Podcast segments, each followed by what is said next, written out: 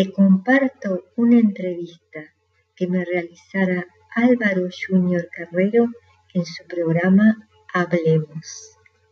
Espero que la disfrutes.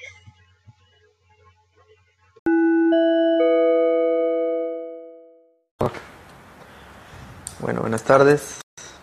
Hoy vamos a estar con la psicóloga Adriana. Vamos a tocar temas interesantes. La doctora tiene un famoso nombre que le gusta que le llamen doctora del amor y la vida. Así que vamos a esperar a que llegue por aquí y comenzamos como tal esto que se llama Hablemos. La doctora debe estar por allí, vamos a ver. Aquí llegó. Acepté la solicitud. ¿Me oyen bien? ¿Se oye bien? Si me confirman el audio, lo agradezco. Aló. Hola Álvaro. Hola doctora Adriana, un placer tenerte acá. Buenas tardes. Habla de nuevo, ¿sí? ¿Me escuchas bien ahí? Te escucho excelente. ¿Tú a mí? También muy bien. Bueno, ahora sí iniciamos, doctora Adriana. Contento de tenerte acá para hablar temas interesantes, que es lo que queremos. Bienvenida. Gracias. Muchas gracias por la invitación. No, gracias a ti por estar acá, de verdad que sí. ¿De dónde nace ese nombre de doctora Amor y Vida? Me llama muchísimo la atención. Bueno, mira, yo en realidad me considero una emprendedora. Okay. Me llamo Adriana, Adriana Muñoz, eh, soy psicóloga eh, de profesión, de formación, pero hace dos años me decidí a emprender online.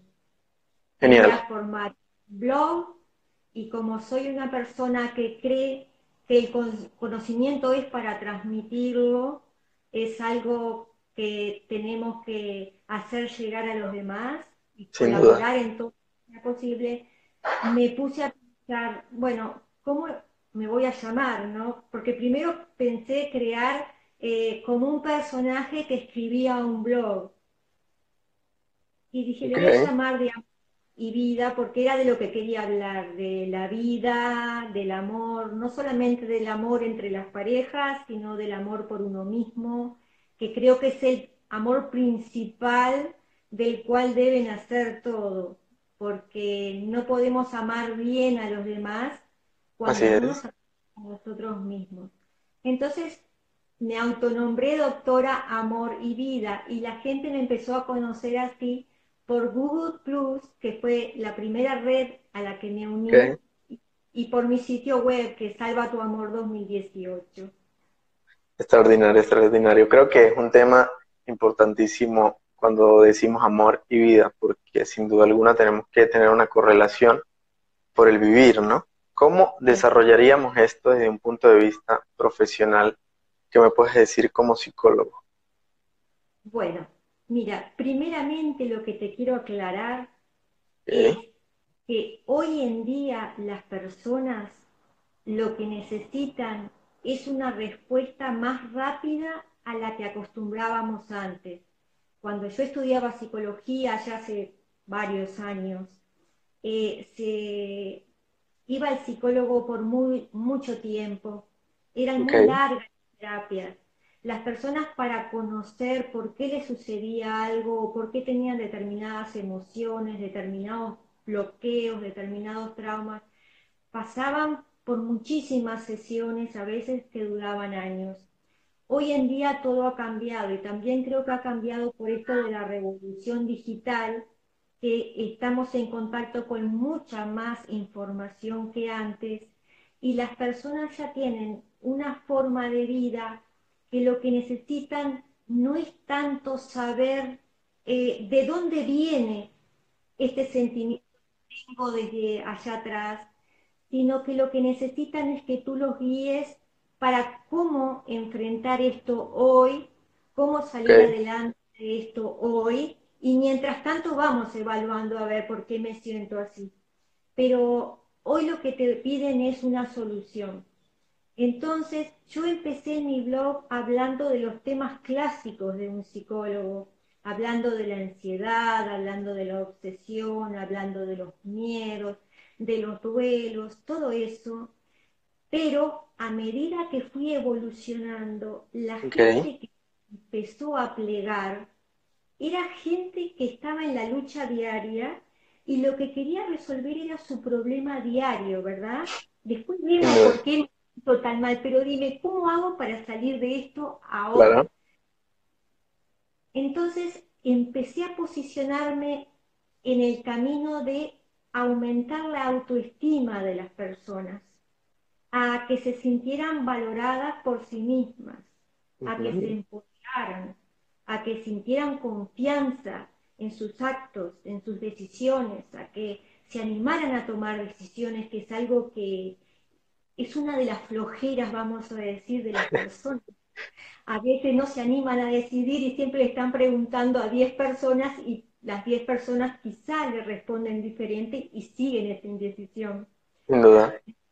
Entonces empecé en ese camino llegué a uno de los cursos que yo he creado que se llama Motivación y Autoestima en Positivo. Y realmente eh, me he sentido muy contenta con esto, porque algunos jóvenes, sobre todo jóvenes que querían emprender, eh, me, me comentaban que su mayor problema era el no saber cómo hacer, qué hacer, se sentían eh, muy degradados cuando alguien los criticaba o los miraba feo, no se sentían fuertes emocionalmente como para llevar adelante un proyecto. Sin duda. Creo que... sí. Creo que es una parte fundamental cuando estamos en ese periodo de entre adolescencia y adultez y toma de decisiones tanto en aspecto profesional de carrera, que queremos en nuestras vidas, Creo que esto es una gran incertidumbre y por eso muchos jóvenes hoy en día acuden por esas herramientas hacia los psicólogos, que eso es lo que en realidad hacen dar herramientas, no aconsejan, ¿cierto? Claro, claro. Entonces, lo primero que hay que hacer hoy en día es brindarle una solución al problema que tiene la persona. No tanto hurgar de dónde viene aquel problema. Tenemos tiempo para analizarlo. Pero primero lo tenemos que sacar de esa situación que está empantanada, que lo hace sentir muy vulnerable, lo hace sentir muy ansioso, que incluso le puede traer también trastornos físicos, ¿verdad? Metabólicos, en el sistema nervioso, todo un cambio, incluso en su medio ambiente, en el hogar, en la familia. Entonces, lo primero es, vamos a sacarte de esto. Te voy a dar herramientas te voy a dar mecanismos, te voy a dar una hoja de ruta con hábitos saludables que te van a ayudar en todo sentido, porque somos tres, uno, somos un cuerpo físico, uno mental y uno espiritual. Y los tres tienen que estar alineados, porque nunca te puedes sentir pleno cuando uno de los tres está desnutrido, ya sea el físico, el mental o el espiritual. Entonces hay que buscar un equilibrio que te permita salir adelante ante cualquier situación.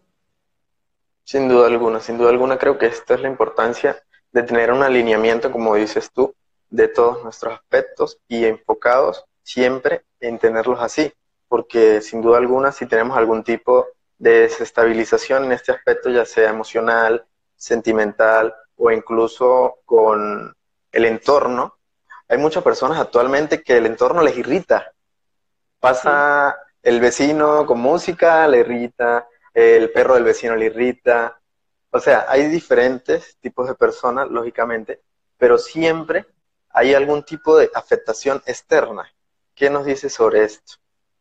Sí, hay diferentes tipos de personalidades, eso es una realidad. Eh, no podemos cambiar a las personas totalmente, eso no existe hay cosas que siempre van a estar allí, pero hay todo un tema ahora de que las personas se sienten incómodas dentro, en su interior, e inmediatamente lo reflejan, lo manifiestan en el exterior.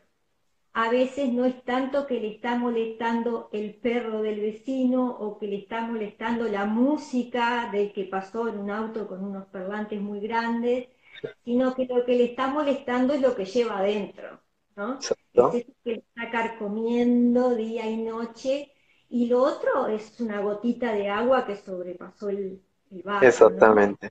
Pero así también, ahora con todo esto de la cuarentena, eh, han surgido otros problemas que, no eran tan graves o tan fuertes. Eh, estamos escuchando de mucha violencia en los hogares, este, Sin duda. Claro, porque normalmente las familias no están habituadas a estar las 24 horas juntas. Juntos. Se sale a trabajar, se tienen hábitos, se va al gimnasio, se va a correr, se va a un club, eh, muchas actividades extras. Pero cuando están obligados a estar en el hogar todos, ¿no? Con niños, con adolescentes, con padres, bueno, empiezan los roces y esa falta de libertad, de tener un momento a gusto solo, de poder disfrutar de estar tranquilo o tranquila. Entonces empiezan esos roces y esas cuestiones de mal tono que van en ascendente, ¿no? Si no se saben controlar. Pero casi todas esas cosas que digo, que vienen de adentro, es de adentro que la persona se está sintiendo mal o porque le va mal económicamente o porque tiene miedo al futuro con esta situación, por algún motivo se siente vulnerable, inseguro, amenazado y explota ante la mínima. Sin duda.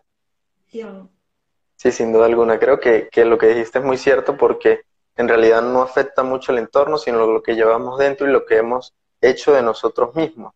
Porque resulta de que si desarrollamos constantemente ciertos aspectos de nuestra personalidad, conocimiento y demás, pues creo que sería casi que un poco imposible eh, derramar el vaso con esa gotica, pero siempre, siempre va a existir esa gotica, sea lo que sea. Siempre va a estar así. Exacto. Lo que puede cambiar es la estabilidad emocional que uno tenga, el equilibrio que uno pueda lograr, el control también. Siempre van a haber unas personalidades que son más dominantes que otras, más agresivas que otras, incluso idiosincrasias de países que cuando uno viaja, yo he viajado mucho, y hay países que la gente en general es muy agradable, muy suave, muy colaboradora, sobre todo en los países cálidos, pero ya cuando vas a otras zonas, eh, te puedes encontrar con países donde la gente es irritable, es agresiva, donde te acercas a una vidriera de una tienda y quieres pedir la ropa que está en el manequín y la quieren dar y tú le dices, pero es que yo quiero esa, no, pero esa no se la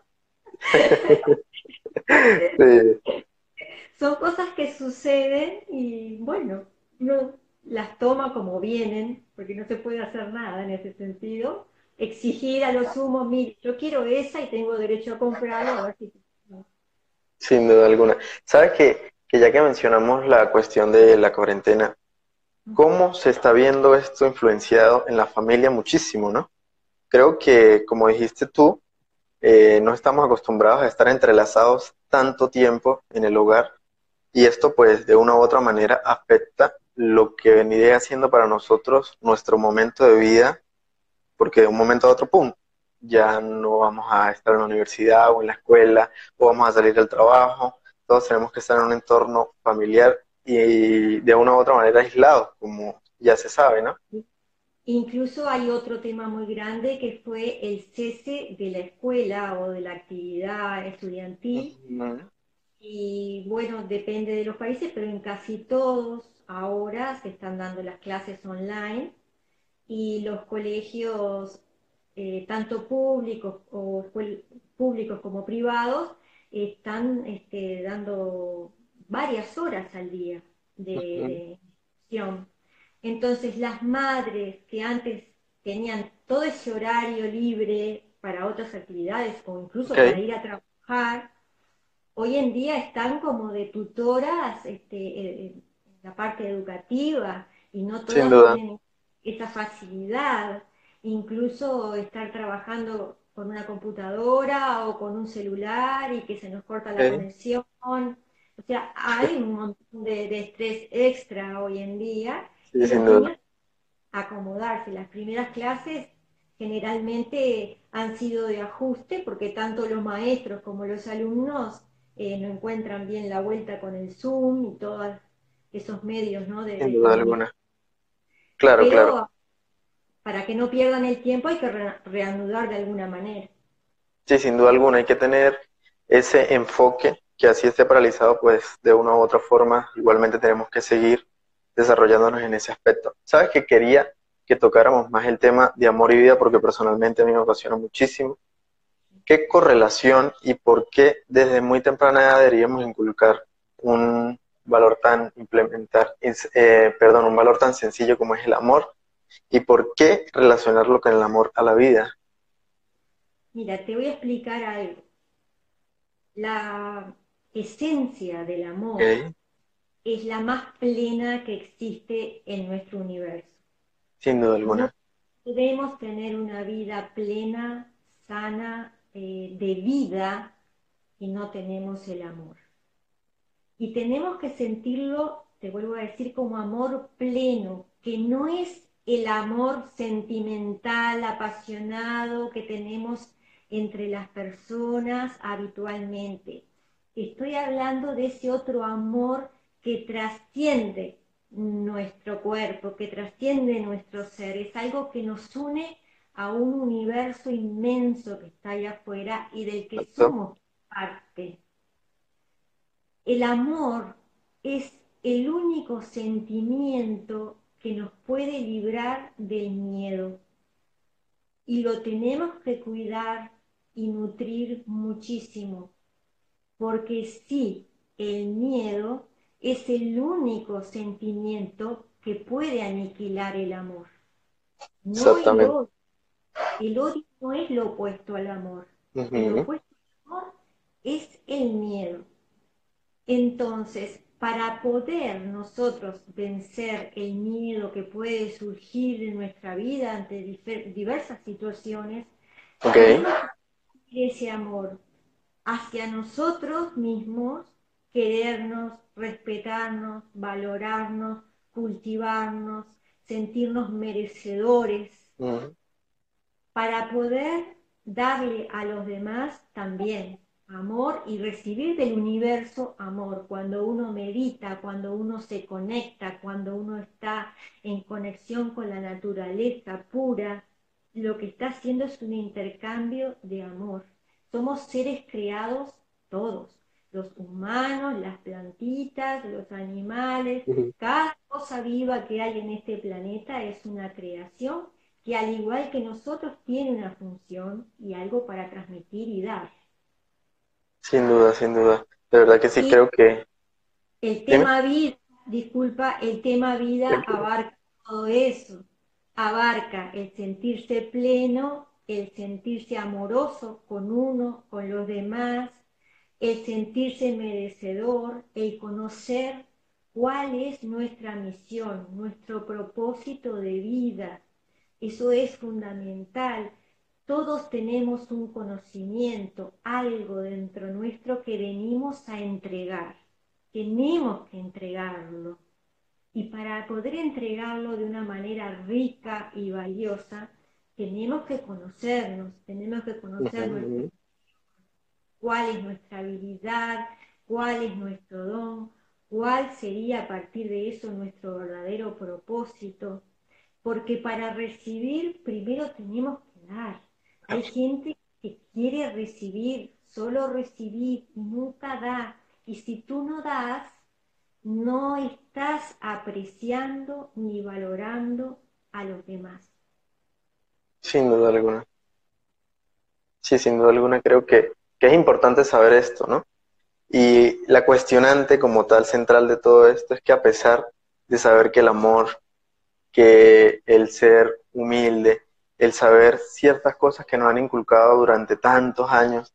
En la actualidad hay personas que de una u otra forma no desarrollan esos aspectos, no quieren ser un poco mejor en cuanto a la cuestión de dar amor, en decir te quiero, en decir te amo, en decir gracias. Incluso hay unas personas que son un poco retenidas en ese aspecto y no han podido desenvolver o desarrollar ese ámbito como tal. ¿A qué se debe estos factores que afectan a, a no seamos tan expresivos como deberíamos de ser? Porque creo que es un punto muy importante el que conozcas a alguien, este, una sonrisa en tu rostro, lo abraces, le des afecto al despedirte. De una u otra manera, siempre, siempre, siempre esto se va a denotar y va a dar como una antepresentación de nosotros, ¿no? Ahí vienen presentes los mecanismos de defensa, ahí vienen las limitaciones, ahí vienen los estigmas, ahí vienen traumas. Hay muchas conductas que se aprenden, se aprenden de pequeño, eh, de la familia, de los padres, de algún familiar, eh, que eso queda grabado en la época de que se fija la impronta, la impronta se fija aproximadamente a los tres años de un niño y el niño capta, capta totalmente, pero desde antes de nacer ya está captando si es querido, si no es querido, si es esperado, si no es esperado, escucha los sonidos ambientes del, hogar. O sea, hay que tener en cuenta todo eso, no es que él empieza a sentir cuando nace, ya desde antes viene captando mucho, mucho, Sin duda. del corazón de su mamá, de la de su mamá, todo eso. Y unido a los mensajes que se reciben siendo niño de sus progenitores o de la familia en general, que a veces no son los más conducentes o los más saludables. Eh, yo a veces este, les explico a los padres que mm, antes de observar el de señalarlo o de maltratarlo, de rezongarlo, que le expliquen que le expliquen por qué no te ha gustado lo que ha hecho. O sea, no es que, ah, ya me rompiste otra cosa, te voy a dar o te voy a dar, no sirves para nada. No, eso no. Lo volviste a romper, pero ¿por qué lo rompiste? ¿Qué fue lo que hiciste? No, que fui pasando y que le empujé. Bueno, la próxima vez tienes que tener más cuidado. Tienes que ser un poquito menos atropellado, tener cuidado. Eh, pero así como en esas cositas simples, se van sumando otras y vienen mensajes que calan hondo y que lastiman. Entonces, cuando ya eres adulto, ya desde la adolescencia, que te empiezas a enamorar y empiezas a interactuar con otras personas, ahí se empieza a notar esa carencia, ese daño, esa falta de expresión, porque es un mecanismo de defensa que lo que está haciendo es protegiéndolo de volver a sufrir. tú te puedes encontrar con personas, tanto hombres como mujeres, que no se expresan, que no te quieren dar a conocer que estás o que no quieren darte a conocer que eres importante para ella, que cuando la abrazas o la besas no son tan efusivos, pero no es porque no te quieran, sino porque no se quieren entregar. Todo eso. Pero no eres tú el que está fallando en ese momento. Puede ser que en otra ocasión sí, pero cuando venimos de estos temas, no es una falta de química, sino que es una falta de entrega por una autoprotección. Exactamente. A sufrir. Y eso es lo que sucede. Sí, creo que, esto la mayoría de las personas pues lo hacen como sistema en realidad de protección, pero de una u otra manera pues afectan muchos factores como el que ya dijiste desde la crianza, desde antes de nacer, ya viene viviendo etapas influenciadas o no influenciadas, va captando. Creo que esa es la clave de los niños, ¿no? De que a lo largo de su desarrollo desde muy jóvenes vienen cantando una cantidad de conocimientos, de sentimientos. Creo que esa es la parte más importante del ser humano y su evolución, la niñez, porque si inculcamos lo adecuado, la educación correspondiente, los estímulos, el influenciamiento en hacer lo que él quiera, no en lo que el padre quiere que estudie o de una u otra forma. Creo que esta es la clave, ¿no, doctora? Que cuando inculcamos lo adecuado desde su nacimiento o incluso desde su fecundación, porque sabemos muy bien que son muy sensoriales estando dentro del estómago cualquier tipo de captación, caricias, estimulación, ya sea de voz o caricias, él lo va captando, ¿no? Ahora, fíjate lo que estamos viviendo en este momento con las diferentes eh, generaciones, porque ha habido un cambio muy grande en los valores eh, y la de criar a las personas. Entonces, de pronto, una persona que hoy en día tiene 50 y algo de años o cerca de los 60, que fue criado con una máxima agresividad, demasiado estrictos los padres, con castigos duros, todo eso, ¿no? Se pregunta hoy ante la crianza de un nieto, por ejemplo, que es sumamente permisiva al lado de lo que era antes, se pregunta, ¿por qué a mí me castigaron tanto? ¿Por qué a mí me hicieron este daño tan grande? No solamente padres, sino también maestros que usaban muy duros. Y para terminar ahora en esto, aunque le perdonas todo, que no le dices nada y que si le grito tiene que ir al psicólogo, ¿verdad? claro, claro. Hemos notado muchísimo eso. Todo un choque, todo un choque. Incluso con los estigmas, con las etiquetas que se le ponían a las personas, eh, las modas, eh, todo, todo. Antes eh, podían rezongar a una persona porque tenía un micro agujerito en un pantalón y no le había dicho nada a su mamá y se había ido ahí a la escuela, a la, escuela y ahora está comprando los pantalones totalmente rotos, entonces tú le dices a esa persona que tu nieta o tu nieto va a vestir eso y no lo puede creer. Entonces, es todo un tema, todo un tema. Sí, es un, es un tema que, que si lo resumimos sería como el regalo que nos ha dejado el pasar del tiempo. Es un cambio radical, radical tanto en la educación, tanto la crianza, como también de una u otra forma el entorno familiar no era antes ni parecido a lo que es ahora. La tecnología aparte nos abarrota de conocimiento. Tenemos todo al clic de la mano y esto es impresionante cómo el tiempo pasa tan rápido, cómo la evolución humana, de una u otra manera, pues se encuentra en un choque constante de diversos tipos de ética, de educación, de crianza, muchísimas, muchísimas cosas que, que están pasando actualmente y las denotamos. ¿Cuál cree usted que sería la clave para no dejar que se pierda lo que antes era tan valioso como el comer en familia. Uf, qué tema. Un tema. todo un tema porque ahora te encuentras en una mesa con diferentes integrantes con diferentes celulares. Sin duda. Es todo un tema realmente. Sí, sí. y bueno, hay que tratar de mantener la tradición familiar, si bien estamos viviendo toda una revolución a través de todo este cambio digital, así como cuando en la revolución industrial fue un cambio tremendo para la humanidad, porque cambiaron de vivir de la agricultura a la industria y a comunicarse y empezó el comercio de una zona a otra y los viajes porque salió el ferrocarril y todas esas cosas y fue un cambio muy grande, esa gente que vivía en el campo también fue a la ciudad a trabajar a las fábricas y todo fue un cambio muy grande, ¿no? Pero esa revolución industrial lo que trajo fue cierto progreso, que todo se hizo de una manera más industrial, al por mayor, se tuvo acceso a productos, no había un aislamiento tan grande como antes. Bueno, ahora estamos viviendo la revolución del conocimiento.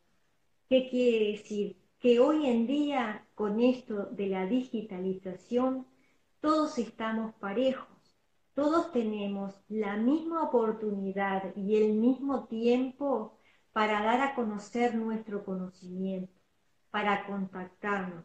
Si yo te digo que mi página web la visitan de todo el planeta. Y mi página web es en español, pero hay gente que me escribe de Indochina, de Rusia, de Marruecos, de todas partes del mundo que traducen mi página y la leen, porque parece que hay repetidoras digitales y hay otros sitios que, van replicando lo mío, ¿no? lo, mismo que los podcasts. Bueno, yo de pronto me encuentro en un lugar que está en otro idioma, pero ahí estoy. Y eso ha llevado a que se pierda un poco aquella diferencia de clases. ¿Por qué? Porque esto ha universalizado a las personas. Todo el que pueda tener hoy en día un celular, que ya son casi la mayoría de las personas, tiene derecho y tiene eh, la posibilidad de tener acceso a conocimiento gratuito, amplio, conectarse con personas de todas partes del mundo y poder darse a conocer también a través de ello y, ascender, ¿verdad? Claro, claro. Que tantos emprendedores se me han unido eh, porque al ver esta posibilidad de conectarse con el mundo quieren saber cómo hacerlo y bueno, yo poquito a poquito los voy ayudando. No soy 100% erudita en esto, empecé hace dos años y la verdad que nunca pensé que llegaría a estudiar tantas cosas diferentes para poder eh, ayudarme a mí misma y a los demás, porque hay veces que me dice, quiero que me digas cómo puedo hacer tal cosa, y yo voy a estudiar, estudio, y después se lo presento. Pero siempre trato de tener una respuesta, de no quedar sin respuesta. Si no la conozco yo, la estudio o le pregunto a otra persona especialista en eso, pero siempre llego a la solución. Y el tema de familia, el tema de familia es tratar de mantener la tradición de todas maneras para tener un nexo, un nexo con nuestro inconsciente colectivo, con todo el que viene de atrás, de todos nuestros ancestros, que por supuesto que tiene una profundidad y un conocimiento muy amplio, porque eh, hay una riqueza muy grande en la alimentación, por ejemplo, las recetas de nuestras abuelas, de nuestras bisabuelas, eh, lo mismo con las plantas, los conocimientos de qué plantas curan, qué plantas no curan, qué se necesita en caso de, una emergencia, de una quemadura, de esto, de lo otro. Hay que tratar de no perder eso, porque es algo totalmente artesanal que viene de la naturaleza, que viene del universo tal como fue creado y que nunca pierde vigencia, nunca tiene fecha de expiración, nunca caduca. Entonces eso hay que tratar de mantenerlo, mantener el vínculo, el vínculo familiar, el amor familiar entre los hijos, los padres, los abuelos, los tíos, todo lo que se pueda tratar de mantener unido. Hoy en día hay mucho distanciamiento, no solamente distancia de kilómetros porque se vive en diferentes partes al mismo tiempo, pero la tecnología en parte nos está ayudando a acercarnos. Nos está ayudando, fíjate tú, tú me conoces a mí a través de Instagram, estamos dando una entrevista juntos, estás en la Colombia ahora, ¿no? Con un Exactamente. Y yo en cuarentena me quedé en Uruguay y con un frío tremendo no pude llegar ni a Miami ni a México porque mi avión nunca salió. quedaste, quedaste con las secuencias de la cuarentena. Sí. Bueno, doctora Adrián de la Muñoz, de verdad que creo que lo que debemos implementar es lo que queremos hacer en Hablemos, que es conocimiento. Brindar y seguir eh, diciendo eso que es importante, no olvidar quiénes somos, de dónde venimos, nuestra historia que es muy importante, las raíces familiares, como tú dices. Y sabemos que la tecnología nos ha dado mucho, pero también nos ha quitado demasiado. Y hay que entender estas dos grandes diferencias porque sin duda alguna puede ser una gran herramienta, pero también nos distancia de las personas que amamos. Ya no solemos decir ese te amo de frente, sino a través de un texto y muchas veces no lo decimos. Y hay que cambiar esto, hay que incentivar nuevamente, digo, el conocimiento.